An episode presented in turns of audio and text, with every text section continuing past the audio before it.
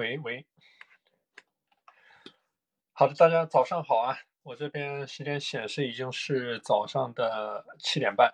那我们就正式的开始今天的社群直播的分享。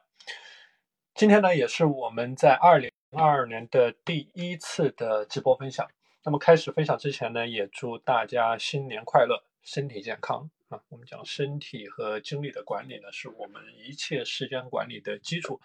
所以说呢，先祝大家身体健康，在新的一年呢，有一个啊，我这边没有打开录制，稍等一下。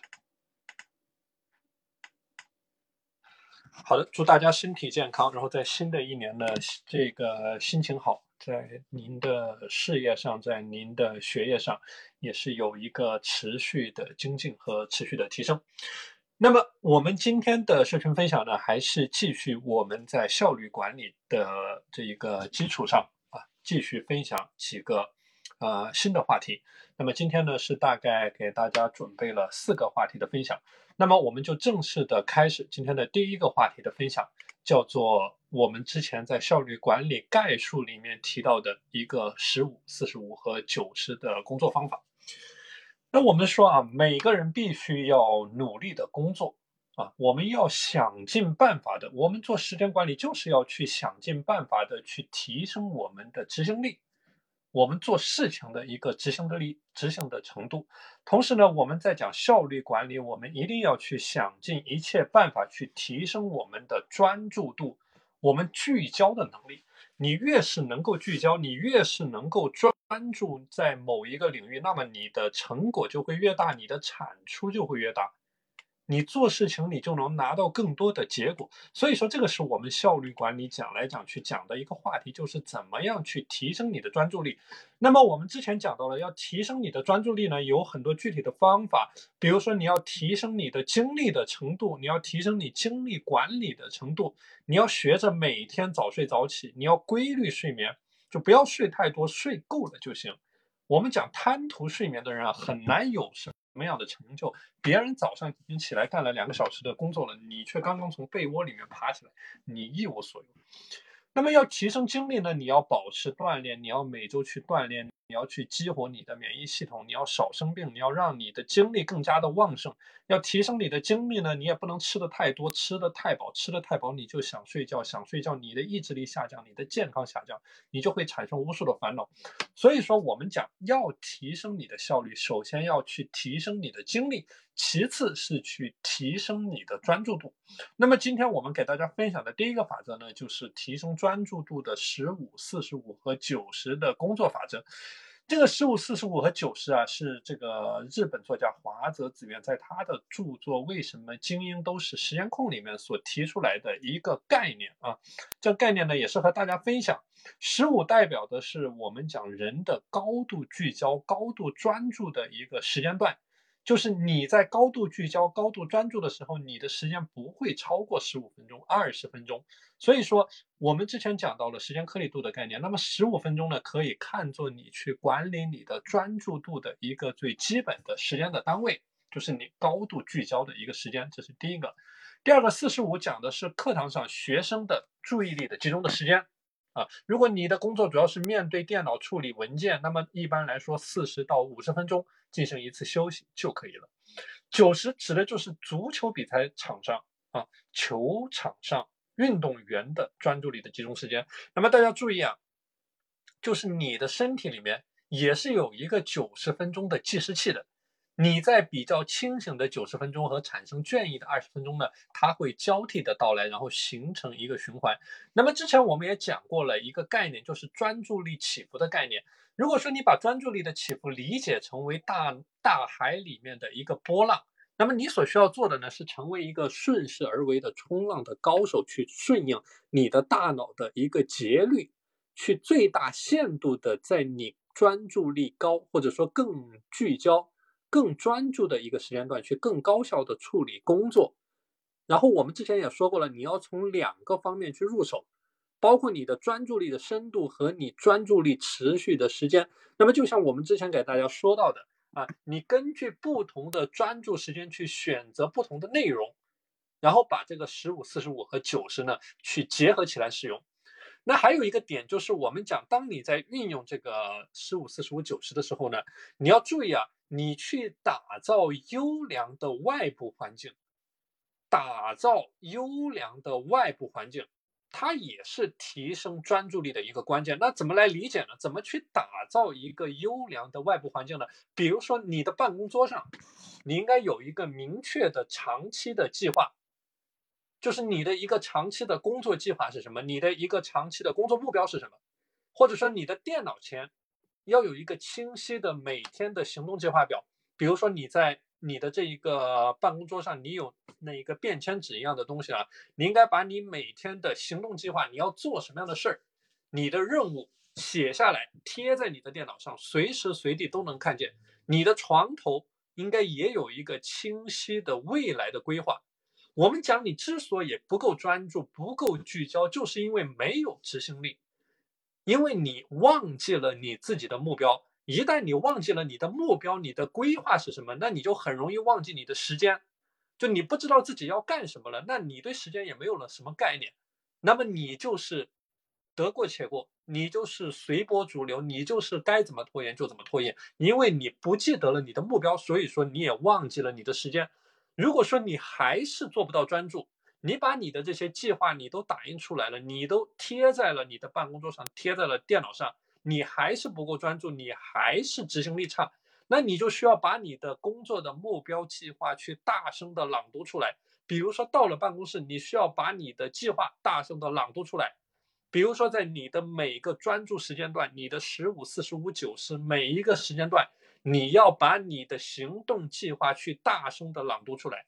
比如说你在每天早上起床之后，你要大声的把你的未来的规划都给朗读出来。这个朗读的过程就是对你自己去洗脑的一个过程。我们讲每个人都必须对自己去洗脑，因为你去洗脑自己的过程就是你去建立你的信念的过程。所以说，我们经常说，你相信什么就能够获得什么，你相信什么你就能够做成什么。所以说，这个是怎么样去打造一个优良的外部的环境啊？那这里呢是给大家分享的，我们讲到的第一个专注力管理的话题，叫做十五和四十五九十的工作方法。那么我们再讲下一个话题啊，下一个话题叫做罐头工作术。罐头工作术，这个罐头工作术啊，我们之前也给大家提到过这个概念。我们讲到。什么样叫做一个极度的专注的状态，或者说什么样叫做一个极度的聚焦的状态呢？那就是比如说你在去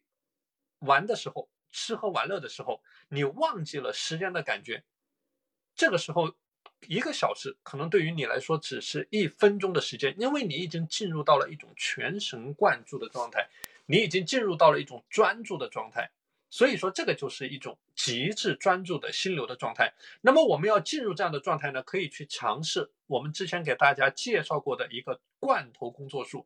这个罐头工作术啊，它就好比把自己关在一个罐头里面，去隔绝一切外界的干扰，去一心一意的工作。那么，这里的罐头指的就是你的高效工作的高效专注的一个空间。那这里给大家举一个例子：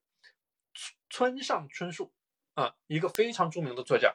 他非常喜欢在自己的在一个咖啡馆里面去创作小说，因为这个咖啡馆呢，它是没有熟人打扰的一个环境，就是没有人会上来搭话，那么他可以一边欣赏窗外的美景，然后一边喝着咖啡，一边进行创作。那这里的咖啡馆其实就是他的一个罐头。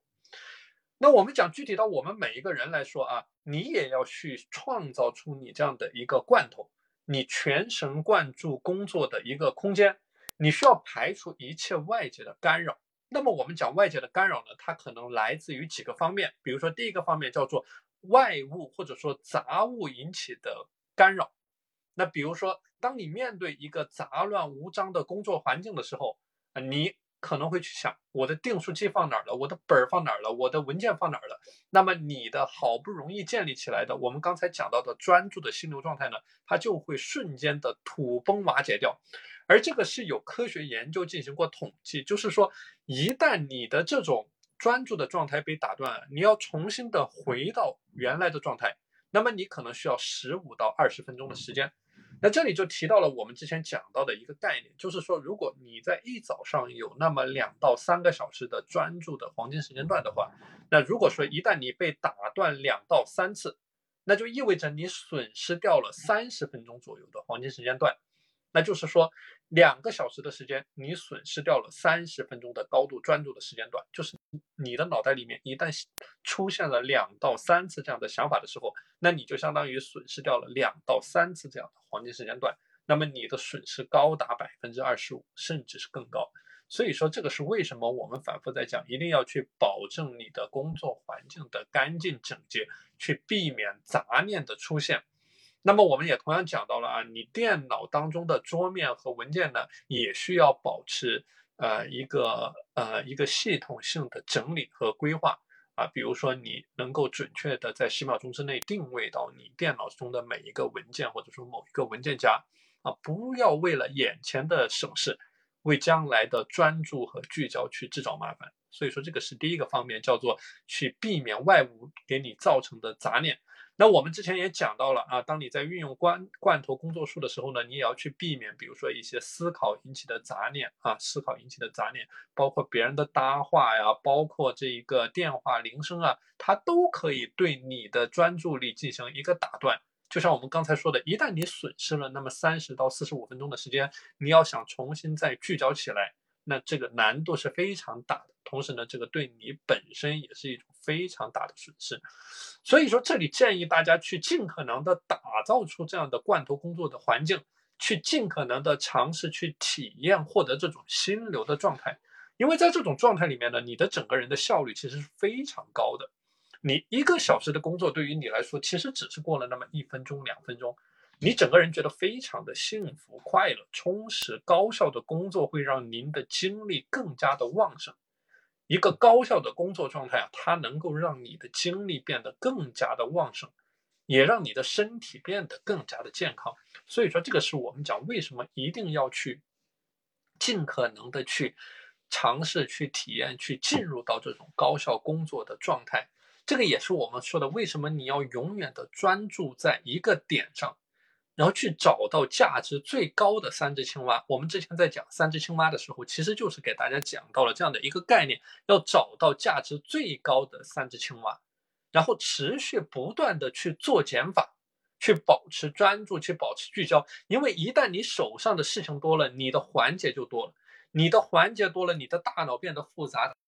这个时候，你整个人变得三心二意，变得这也想要，那也想要，结果是什么也拿不到，什么也做不好，也进入不了专注的心流状态，整个人也变得非常的挫败。所以说，这个是给大家分享的，怎么样利用专注的心流状态啊，去保持一个高度的专注和高度的聚焦，去产出更大的成果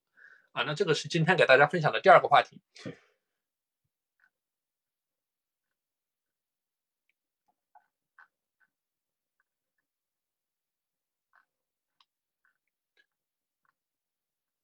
好的，那我们再继续的往下面说啊，继续的往下面说。那刚才我们介绍这个罐头工作术的时候呢，有一个点叫做杂念的排除术，杂念的排除术啊。那这里我们就给大家具体来介绍一下，你当你打造你的罐头工作环境的时候呢，你怎么样去排除你思考的呃这些杂念。啊，怎么样？具体应该怎么样去做？因为我们知道这个杂念啊，对于我们来说其实是，呃，一个非常大的挑战。那比如说，针对于外界的一些环境或者外界的物品啊，我们可以通过一些合理的规划，然后把它弄得非常的整洁。但关于这个杂念呢，我们具体应该怎么样去排除？怎么样去保持一种绝对的专注、绝对的高效和绝对的聚焦呢？啊，那这个是我们要展开来说一下的。那一般来说呢，我们讲杂念啊，它分为几种情况。第一个就是手机引起的杂念，手机引起的杂念，这个是我们讲杂念管理当中的一个最高的风险点，就是手机引起的杂念。就你可以想象一下，你的工作的这个情形当中有没有这样的一些场景啊？比如说，当你打开手机，你想要找某一个东西的时候。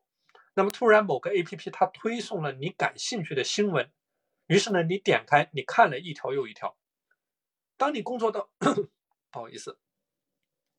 当你工作到一半的时候呢，你突然想到，哎，我昨天加入的购物车的衣服挺划算，我买的帽子挺划算。于是呢，你又把某宝打开，你折腾了半天的时间。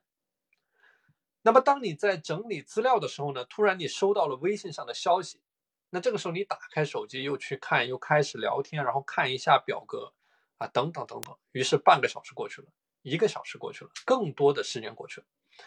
那么我们讲啊，所以说你要在工作的过程当中去尽可能的远离你的手机，去尽可能的远离你的手机，就是。对它进行一个物理上的隔绝，然后把它放在你够不着的地方，然后把它调节为一个静音的模式，或者说你把它调节为一个黑白的模式。我不知道大家有没有去试过啊？当你一旦把这个手机调为黑白的模式之后呢，你其实是没有什么想刷这些 A P P 或者说娱乐软件的欲望的，或者说你可以把不相关的 A P P 全部给它删掉啊。所以这里是一些具体的方法，因为如果你不这样做的话，手机就会变成你的精力管理的一个黑洞，它就会把你的专注力和效率去全部的吸走。所以说，这个是我们讲到的关于你的手机引起的杂念，这个是你的杂念管理的第一个步骤，怎么去管理你手机引起的杂念？那第二个呢，是我们刚才讲到的环境引起的杂念啊，怎么样去管理好你的环境？那么第三个叫做思考引起的杂念。啊，就是当有的时候啊，也许只是一秒钟的杂念的出现，就像我们刚才说到的，你可能需要十五分钟的时间，需要更长的时间，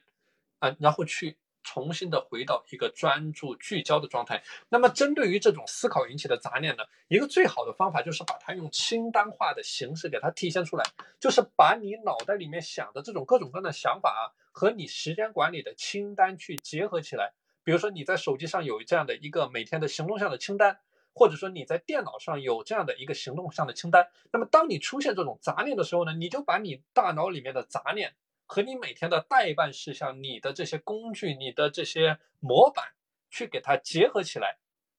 通过这样的方式把你大脑里面的这些想法通通给它转移出来，把你的大脑清空。当你的大脑处在这种清空的状态的时候呢，它是更容易聚焦，更容易去专注在你眼前的事情的时候，眼前的事情。所以说，这个是我们讲到的，面对你思考引起的杂念，你具体应该怎么去做，怎么样去清空你的大脑。刚才我们还讲到了一个话题啊，就是他人给你造成的杂念啊，他人给你造成的杂念。那么，针对于他人给你造成的杂念呢，你可以做的就是，哎，把你自己关在这个虚拟的罐头里面。把房门给关上，把网络给关闭，把手机呃进行一些调节，隔绝一切外界环境的干扰，去一心一意的工作。这里的罐头就是我们刚才说到的专注空间，就是想尽一切你能够想到的办法，去打造这样的专注的空间，把自己和外界可能给你造成的干扰进行一个物理上的隔离。这个是我们讲到的，面对杂念，你应该怎么去做？那很多时候呢，我们也不要去害怕杂念的涌现，我们也不要过于害怕杂念的涌现，因为当你在工作的时候，这些杂念它是一定会出现的。所以这个就是我们讲到的，也要学会和杂念共存啊，和杂念共存。当我们做的时候呢，我们要降低一切杂念可能出现的风险。但是，当它一旦出现的时候呢，哎，你也不能就是说，呃，这个把它往外推。你越是往外推，它就会越往你身上靠。你越是告诉自己不要去想一件事情，你可能就越会想到这件事情。所以说，当这种杂念出现的时候呢，就用我们刚才讲到的一些方法啊，去尽可能的消除它。当你没有办法消除它的时候呢，也要学会和它共存。啊，这个就是我们讲到的这个杂念。当杂念出现的时候，我们应该怎么去做？而杂念出现的另外一个原因呢，很可能是因为我们的工作过度。我们的工作过度，就有的时候我们每个人的精力和时间都是非常有限的。我们刚才讲十五、四十五和九十的时候呢，也提到一个概念，就是我们的专注力啊，它只能维持在一段时间。就像我们刚才说到的。一个成年人的高度专注的时间，它只有十五到二十五分钟，啊，十五到二十五分钟高度专注、精深专注的一个时间。那么这个意味着什么呢？这个就是说，当我们的时间到了之后，你必须要给到自己一定的休息的时间，你要让自己的精力再次充电，去迎接下一波专注力高峰的到来。就是当你已经经过了这个时间颗粒度之后，啊，你必须要给到自己再一次的充电，然后去迎接下一步专注力的高峰的到来。所以说，这个是我们讲到的，当你面对杂念的时候，你应该怎么去做？你应该怎么样去进入到这种专注的心流状态？而一旦你能够进入到这种专注的心流状态的时候，你做什么事情，你都会觉得非常的幸福。你做什么工作，你都能把这个工作给做好，因为你是非常专注、非常聚焦的一个状态啊。所以说，这个是我们讲到的，怎么样去管理好我们的杂念。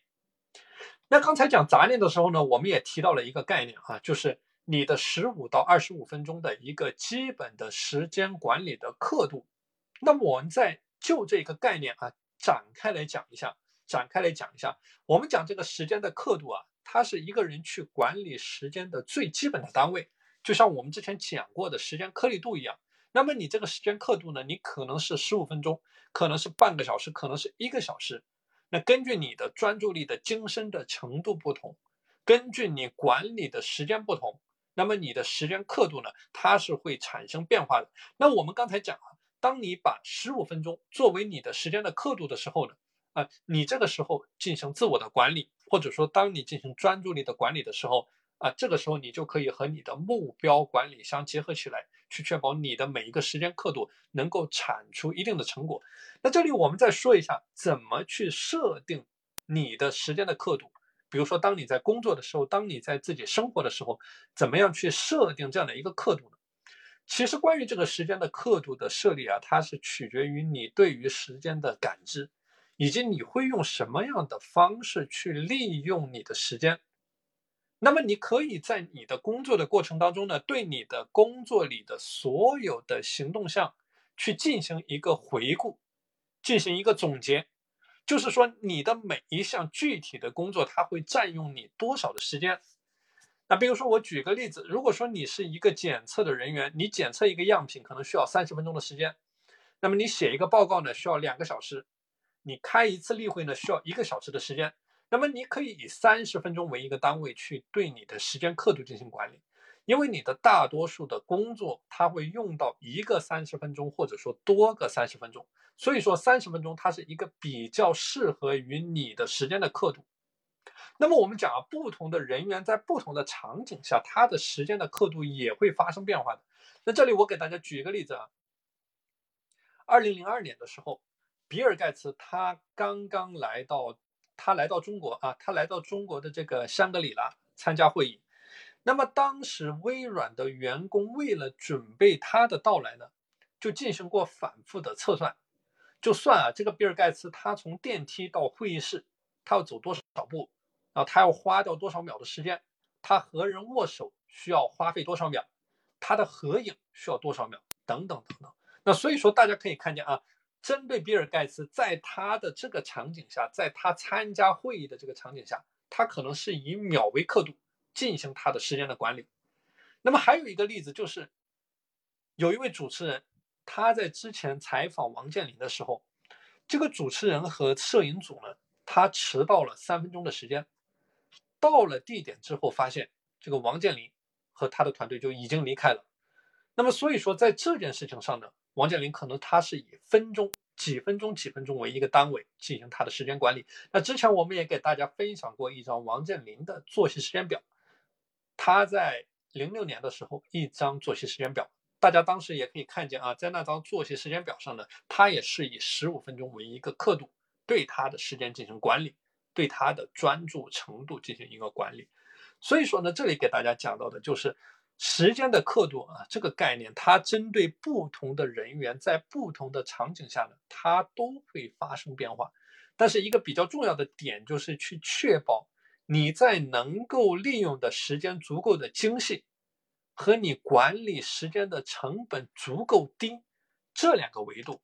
啊，去进行一个时间刻度的划分。啊，所以说这个是我们讲到的，怎么去理解你的时间的刻度，怎么去管理你的专注的程度。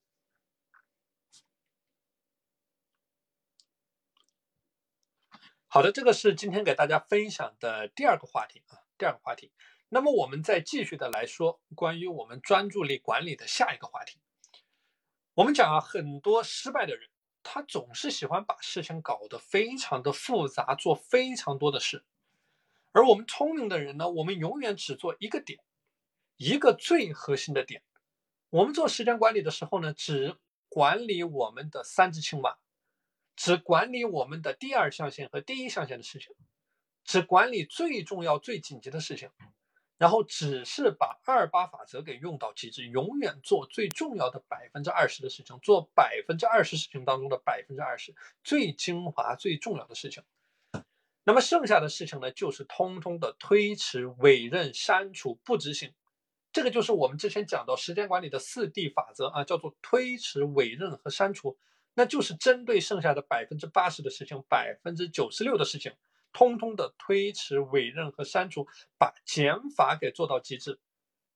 做好我们的减法系统，把减法做到极致，减到最后没有办法再减，减到最后没有办法可以减，减到无处可减。但是很多人呢，他没有做减法，他是不断的在做加法，在做时间管理的过程当中，他不断的在做加法，啊，他做的事情越来越多，做的事情越来越杂，然后做的事情价值越来越低，做的事情越来越简单。所以我们讲啊，当你在进行专注力管理的过程当中呢，要在工作上面去做到精简，在生活上面去做到精简，在时间管理上面去做到精简。啊，自律的管理上面做到精简，把精简做到极致。那这里呢是给大家分享的关于二八法则的一个插图啊，关于二八法则的一个图，大家也可以去啊对照着这个图呢去理解一下。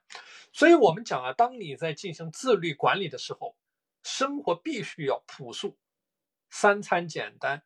清淡饮食，早睡早起，每天坚持锻炼。那你的工作呢，也必须要朴素，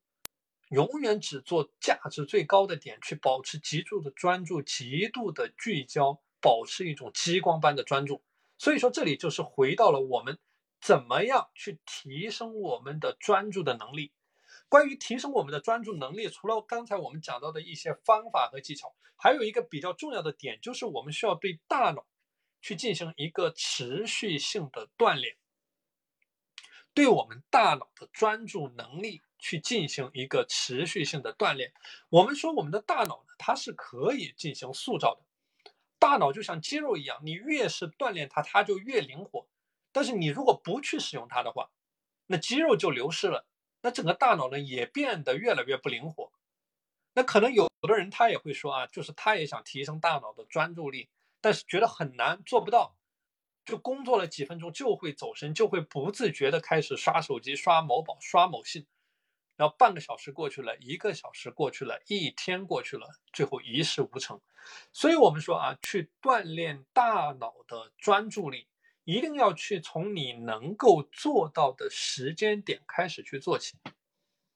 就要锻炼大脑的专注力，一定是从你可以做到的时间点做起。比如说，当你在练习平板支撑的时候，当你在进行体育锻炼的时候，一开始你只能做到十秒钟的时间，但这个不要紧，就在第二天的时候，你可以尝试去支撑十一秒；到第三天的时候呢，你去支撑十二秒，一直到你能够支撑六十秒的时间，你能够支撑八十秒的时间，一分钟、两分钟。这个是我们说到的，怎么样能够去持续不断的去提升你的专注力，就是从你能做到的一个时间点开始去做起。那这个，比如说，当你在利用番茄钟时间管理的时候，你一开始呢，只能去聚焦五分钟的时间，你只能在五分钟之内去做一件事情，这个没有关系，就是你先从五分钟做起，做到了五分钟，休息五分钟，再做下一个五分钟。啊，第一天这样做到了，第二天你尝试一下能不能聚焦六分钟的时间，到七分钟的时间，以此类推，直到你能够去聚焦到二十五分钟的时间。啊，这个是一个方面，就是从你能够做到的一个点做起，循序渐进的往上面提升。那么第二个点呢，就是去锻炼去做好你的锻炼的管理，你的精力的管理。你锻炼的过程其实是让你的大脑获得更多的能量和氧气。你锻炼的过程能够促进你的大脑去释放营养的因子。去加强你大脑当中神经突触的相互连接，它可以让你的认知能力、让你的注意能力、让你的专注力、让你聚焦能力都得到一个立竿见影的提升。所以说，我们之前在群里面给大家分享过一张图，通过短暂的这个运动，能够让你在能够让你持续下降的专注力啊，得到一个瞬间的提升。这个就是我们讲到的运动能够给你的注意力，能够给你的专注力带来这种立竿见影的提升。所以，我们讲啊，运动对你的大脑硬件的改造，对于你去提升你的自律能力呢，是非常有非常大的好处的。我们讲自律的核心，它一定是保持极度的聚焦和极度的专注。所以说，这个时候你需要一个强大的大脑。你需要让你的意识处在一种随时受控的状态，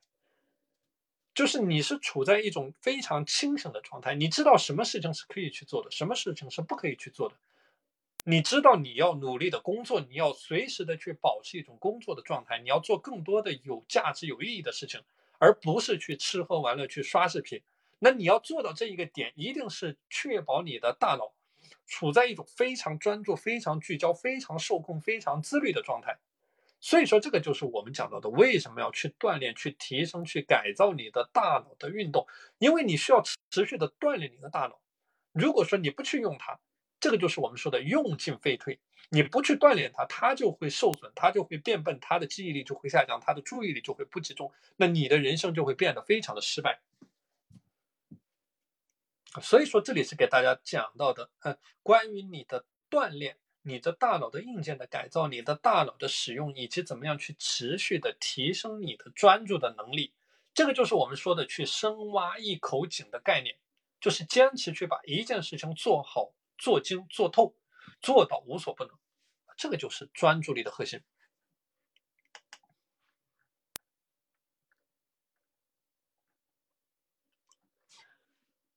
好的，那继续给大家分享一下关于我们刚才提到的，在我们的罐头工作数和十五、四十五、九十法则里面，我们也提到了一个点，叫做你的杂物的管理。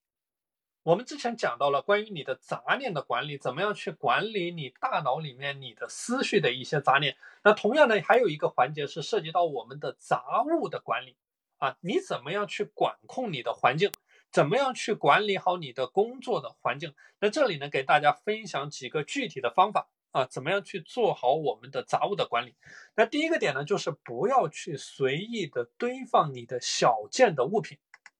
不要去随意的堆放你的小件的物品，比如说你的笔、你的本子、你的纸、你的工作牌，那都要有一个自己固定的位置。你的小件的物品都要有一个自己固定的位置，这是第一个点。第二个点呢，就是去学会归纳整理术，按照每一个物品的种类、属性，分门别类的去做好整理。你甚至可以去买一些收纳盒，然后按照我们之前讲过的二八法则，百分之二十需要随时使用、随时调用的物品呢，都放在外面，而百分之八十的其他的物品。尽量的收集起来啊，放在你的收纳盒里面，放在一个你看不见的地方。这样做的一个最大的好处就是去确保你不受各种各样乱七八糟物品的影响啊，去降低你的专注力。所以说，这个是我们讲到的，当你在收纳整理的时候，也可以去建立二八法则。那么第三个点呢，叫做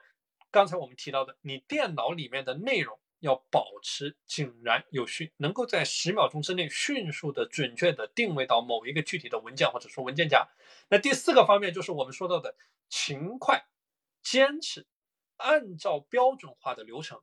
按照你之前确立好的标准化的流程，对你的工作环境进行一个持续的整理，随时随地的保持你工作环境的整洁。第五个方面叫做断舍离，就是。非常清楚你工作当中哪些是需要的，哪些是不需要的杂物，然后把它们随时清理掉，保持桌面的干净整洁。所以说啊，我们讲这个杂物的管理也好，这个工作环境的管理也好，它也是一个做减法的过程。你的工作的环境越是整洁，越是简洁呢，那你整个人也就是越容易处在啊这种聚焦的状态。而我们刚才说，很多人他不喜欢做减法，他喜欢做加法。那么做加法就会让你的生活变得非常的混乱，让你的整个环境变得非常的混乱，让你不能够很好的聚焦在一个点上。所以说，这个是给大家分享的五点，怎么样去管控好你工作环境的具体的建议。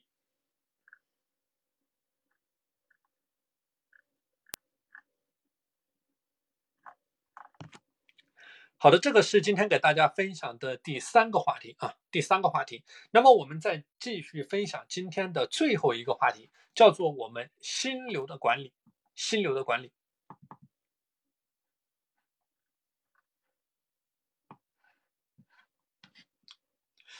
关于这个心流的管理啊，给大家分享几个具体的方法，几个具体的方法。刚才我们说到了一个话题啊。就是说，为什么当你在玩游戏的时候，你觉得你一个小时的时间就像过去了一分钟？那为什么当你在工作学习的时候，一你一分钟的时间感觉像一个小时一样漫长？那很大程度就是因为你没有专注进去，没有进入到我们讲到的心流状态。整个工作的过程也好，学习的过程也好，对于你来说是非常痛苦的。你没有享受这样的过程，你在抱怨这样的过程，你在偷懒。而我们说到的你的心流的状态呢，它其实就是你的时间管理的白洞。你达到了这种时间利用的巅峰的状态，你的效率和产出都达到了极致，你实现了时间的最大化的利用。就你在这个状态里面，你已经进入到了一个忘我的状态，你可以集中你的精力，集中你的所有的注意力去解决你最困难的问题。那么我们讲啊，要进入这样的心流状态，有几个具体的方法。第一个方法是给大家分享的一种清单化的思维。清单化的思维，我们说这个人啊，一旦没有执行力，整个人就变得非常的闲。人一旦变得非常的闲呢，就会一事无成，就会每天想东想西，每天无病呻吟，每天矫揉造作，就是因为太闲。那么对于懒惰的人来说，提升执行力，这个就是世界上最困难的事情。那很多人宁可过着非常糟糕的生活，他也不愿意去努力的行动，不愿意去努力的赚钱，不愿意去努力的生活。这里面很大的原因就是因为执行力不够。那你要去提升你的执行力，你就必须要去借助清单化的思维，借助工具的力量去帮助你去提升执行力，帮助你更好的进入到专注的心流状态。那么，什么叫做这个清单化的思维啊？它其实是一种思维的模型，而不是一个具体的方法。就它是一种思维的模型。其实简单的来说，清单的化的思维呢，它就是要求你把要做的事情用清单化的形式，然后按照一二三四五全部给它列下来，然后按照清单去严格的推进执行。这个就叫做一种清单化的思维。这种清单化思维的本质，它其实是一种标准化、流程化。就你用这种标准化的方法去管理你的时间，管理你的专注力，就像工厂里面的工艺流程图一样，它是一个概念，就是应该按照一个逻辑梳理的流程，流水化的推进你手上所有的事情。我们之前说过啊，当你在制定你的清单的时候呢，你是需要对事件的轻重缓急，你去进行一个区分和排序，然后再进行一个推进的。那就像我们之前讲过的，你的时间管理的四象限矩阵一样。那一般来说呢，你的重要紧急的事情是排在清单的第一位，紧急不重要的事情第二位，然后不重要不紧急、重要不紧急的事情呢在第四、第三位。所以说，这种清单化的思维呢，它是能够帮你把大脑从低级的记忆功能里面去解放出来，然后让你更加专注到思考的高级功能上面。因为这样做的一个好处就是，它能够避免你随时随地的都在琢磨你去做什么事。如果你随时随地的都在想我应该做什么事，我应该做这件事，我应该做那件事，它不仅费时费力，而且你不容易专注起来，你很容易出错。因为你大脑里面想的东西太多，你没有办法做到极致的聚焦。你想的东西越多，你出错的概率越大，那你遗漏遗漏掉重要的事情的概率就会越大。那如果相反，你能够按照清单化的流程去进行一个推进的，那你的大脑就能够更加准确的、更加专注的去把一些事情做好。那所以说这里啊，给大家分享，当你的清单化思维的制定的时候呢，它分为几个具体的步骤。第一个步骤叫做去制定你的清单。制定你的清单，就是你通过具体的工具、具体的方法，把你每天待办的事项全部的罗列出来，去清空你的大脑。包括我们刚才讲到的杂念排除术，也是同样的一个逻辑，借助工具清单的这个力量，把你的大脑进行一个清空，这是第一个步骤。第二个步骤呢，叫做去优化你的清单。我们讲，无论是你的时间管理也好，你的专注力的管理也好啊，你去列清单，它永远不会是一件一劳永逸的事情。你所需要做的呢，是对你清单里面所有的内容去进行一个持续的优化。比如说，你清单里面的具体的事件，你清单里面的事件的时间、事件出现的频率以及事件的重要次序。这些呢，都是你需要去进行一个持续的优化的啊，这个是第二个步骤。那么第三个步骤呢，就是去执行你的清单啊。其实这个是非常简单，叫做制定你的清单、优化你的清单以及执行你的清单。所以说，你可以借助清单化的思维呢，去大幅度的提升你的执行力。比如说去坚持锻炼，比如说去早睡早起，比如说去每天学习，比如说去突破你的舒适圈，去做更困难的事情，你都可以把这些事情一二三四五的一件一件的罗列出来，然后把这个清单打印出来，就像我们刚才说到的，去贴在你的办公桌上，去贴在你的床头柜上面，去贴在你的办公室上，然后每天上班之前大声的朗读出来，给自己洗脑。你让你自己意识到你不得不去做这件事情，这个时候你的执行力就会得到提升，你专注的程度就会得到提升。而清单的另外一个好处，它就是让你远离一切消磨你意志力的人和事，远离这些事情，一切都是为了努力的工作，为了自律，为了进步。这个就是清单的一个好处，让你保持更加的专注，更加的聚焦，让你能够更好的进入到这个专注的心流状态。那么这是第一个点。那第二个点呢，叫做去刚才我们说到的啊，去创造出你的高度专注的工作环境啊。这里我们就不再重复了。那第三个点叫做去建立仪式感，建立仪式感。那么这个建立仪式感啊，就是你可以在你开工之前，你进入到专注的心流状态之前，你去找出。有哪些有仪式感的事件，然后去做去执行。比如说，你可以在开工前的一分钟，你花一分钟的时间去进行深呼吸，大口大口的呼吸啊，甚至你可以给自己准备一杯咖啡。我们知道咖啡可以提神嘛，或者说呢，你可以去闭目养神。尽可能的让自己放松下来，去感受，去让自己的每一寸皮肤、每一寸肌肉都放松下来。啊，总之去建立这种仪式感的事件，让自己的潜意识去告诉自己呢，就说我要进入到这种专注的心流状态了，我要避免一切来自外界的干扰。所以说，这个是进流进入心流状态的啊一个方法，叫做去建立你的仪式感。另外一个比较好的方法呢，就是去做好你一天的规划。那么昨天呢，有朋友在下来问到我啊，怎么去量化你的目标？怎么去量化你每天的任务？那这个量化你每一天的任务的过程，一定离不开你对一整天的规划，包括我们前面讲到的六点优先的工作法，就是你要非常明确、非常清晰，这一天我究竟要做什么样的事情。包括你的轻量化思维，其实也是在解决这个问题，就是你这一天究竟要做什么事情，要解决什么问题，要拿到什么样的结果。而如果说你做的这件事情太大，你的目标太大，那你接下来要对它进行分解，把它拆解为一个一个可以执行、可以落地的小目标。你的目标越是清晰，你成功的概率就会越大。大家一定要记住这个逻辑：你的目标越是清晰，你成功的概率就会越大。你越容易进入到专注的心流状态，你的目标越清晰，你越容易聚焦在这一个点上。你的目标越模糊，那么你的专注力就全部都散开了，你的精力就全部都散开了啊！到了最后呢，你就一样事情都做不成，就这里做一点，那里做一点，但你整个人的效率其实非常低的，因为你做的这些事情都只是最简单的一些事情，没有深入进去，没有精通这件事情。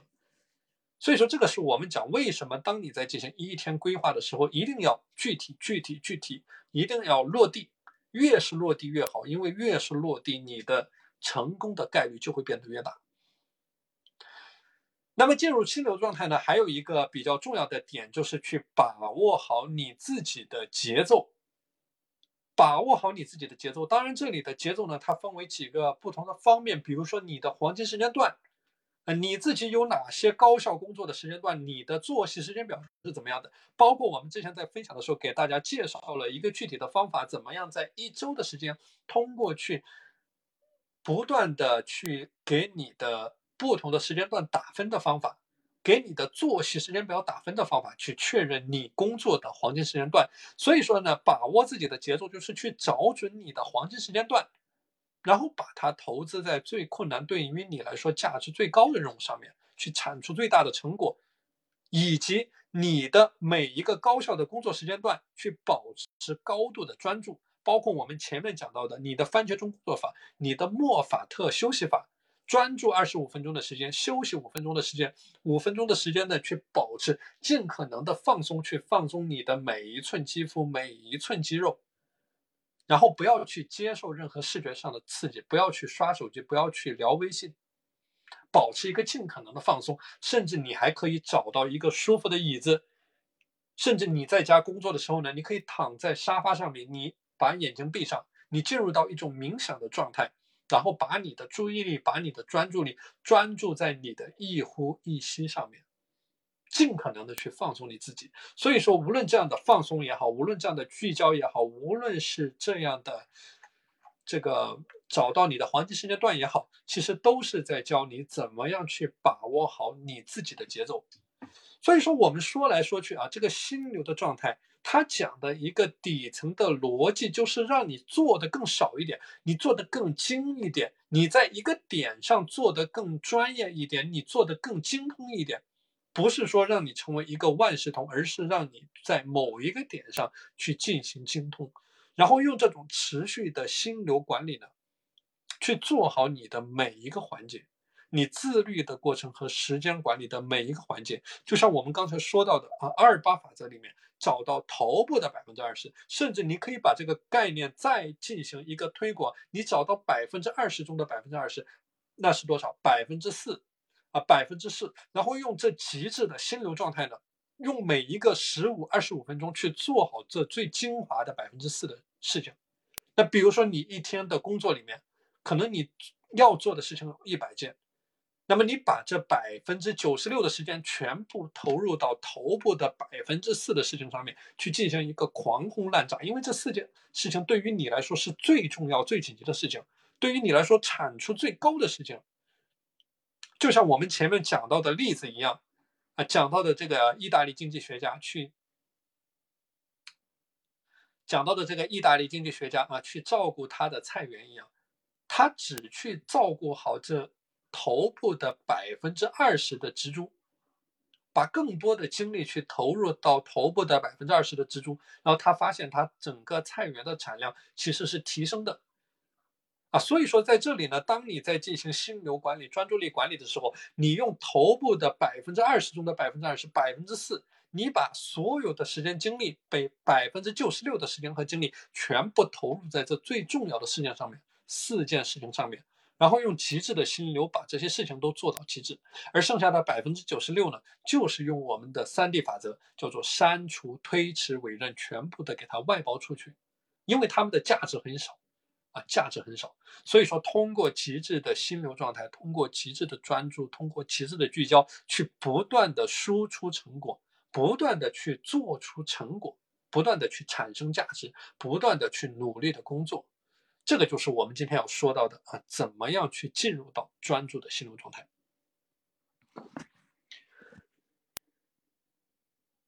好的，那看一下大家有没有什么其他的问题啊，或者说，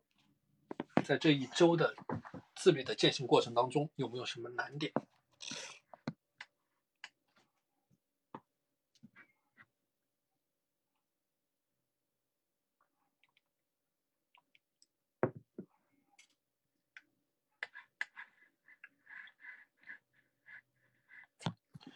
好的，那如果大家没有其他的问题的话，那我们这一周的分享就先到这里啊。